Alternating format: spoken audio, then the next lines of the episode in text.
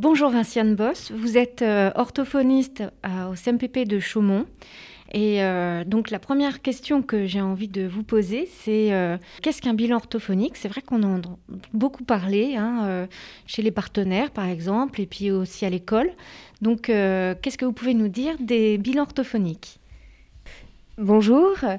Alors le bilan orthophonique, il se fait le plus souvent sur prescription médicale c'est, euh, on va dire, un état. C'est d'abord une rencontre entre euh, l'orthophoniste, euh, l'enfant et sa famille ou les personnes qui l'entourent. Le plus souvent, ça a lieu en deux rencontres. La première partie, elle est plutôt consacrée au recueil de l'histoire de l'enfant. elle sert aussi à évaluer quelle est la demande, en quoi l'enfant est gêné ou pas par son trouble et les répercussions de, de ses difficultés. Et puis, euh, l'orthophoniste va proposer, en fonction des éléments qu'elle aura recueillis euh, pendant cette, euh, cet entretien, on va proposer différents tests qui sont étalonnés et qui vont permettre de situer l'enfant par rapport aux enfants de sa classe d'âge dans des domaines très précis. Ça peut être pour le langage oral, l'étendue du lexique, la compréhension euh, des lexicales ou alors la compréhension morphosyntaxique pour le langage écrit, puisque c'est souvent les, les deux euh, bilans qui sont demandés euh, fréquemment par le milieu scolaire. On va tester les prérequis au langage écrit, la conscience phonologique, les voies de lecture, etc. C'est, les résultats de ces tests, ils vont nous donner une photo à un instant T des compétences de l'enfant dans les domaines que j'ai cités. Mais le bilan, il s'attache aussi à mettre en lumière le fonctionnement de l'enfant. C'est-à-dire qu'on ne cherche pas uniquement à évaluer où se situe l'enfant par rapport à la norme, mais on cherche aussi à comprendre comment il fonctionne au niveau cognitif et puis euh, au niveau affectif et euh, euh, dans sa relation à l'autre. Ah oui, donc on comprend mieux maintenant euh, à quoi sert euh, le, bilan orthophonique, mais après, une fois que le bilan orthophonique est fait, qu'est-ce qu'on en fait?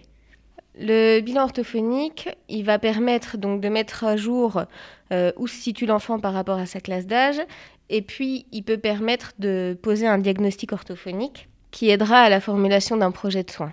Les conclusions du bilan, elles sont évidemment transmises aux parents et à l'enfant euh, lui-même. Ensuite, une fois que ce bilan est effectué au CMPP, euh, l'orthophoniste présente le compte-rendu en synthèse et puis avec l'équipe pluridisciplinaire, on réfléchit à un projet de soins qu'on souhaite le plus adapté euh, possible à cet enfant-là spécifiquement.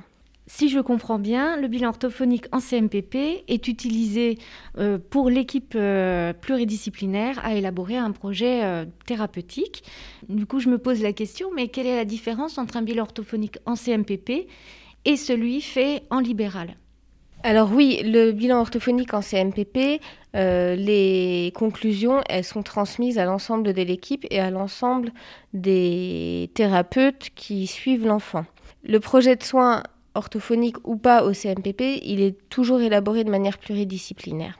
Les points communs qu'il y a avec le libéral, c'est que souvent les tests utilisés sont les mêmes, ainsi que la restitution aux parents. Enfin, il y a des grands principes qui sont euh, tout à fait communs euh, au libéral et au bilan euh, qui sont réalisés en institution. C'est plutôt par la suite que le bilan sera utilisé différemment.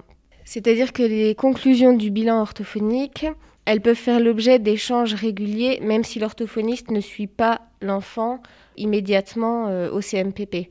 Si l'enfant est pris en charge euh, par euh, un psychologue, par exemple, les conclusions du bilan vont permettre au psychologue et à l'orthophoniste de réfléchir ensemble à ce qui peut se passer dans un espace autre que celui de l'orthophoniste. Au-delà du bilan orthophonique, quels sont les enfants que l'on reçoit en CMPP et quels sont les enfants que l'on reçoit en orthophonie en Au CMPP, la prise en charge est pluridisciplinaire, c'est-à-dire que si on constate qu'un enfant euh, n'a besoin que d'orthophonie, il sera orienté vers l'orthophonie libérale. Les enfants qu'on reçoit en orthophonie au CMPP, ils ont donc plusieurs prises en charge et l'orthophonie est un maillon un aspect qui sera traité avec d'autres, comme euh, ça peut être un accompagnement éducatif, de la psychothérapie, de la psychomotricité, au sein du, du, même, euh, du même lieu qu'est le CMPP. Ce que je dirais pour euh, les enseignants, c'est que si les difficultés de l'enfant leur semblent plutôt multiples et complexes, que par exemple il y a un retard de langage, plus euh, des difficultés de, motricité fine, plus des relations avec les autres enfants qui sont compliquées, etc., ou une insécurité, à ce moment-là, j'aurais tendance à, conseiller d'orienter plutôt cet enfant-là au CMPP, où l'approche sera plus globale. En revanche, si c'est un enfant qui, a, qui a une difficulté plutôt isolée et qui touche uniquement le langage, là j'aurais tendance à dire qu'il euh, est préférable d'envoyer cet enfant-là en libéral. Merci Vinciane Boss.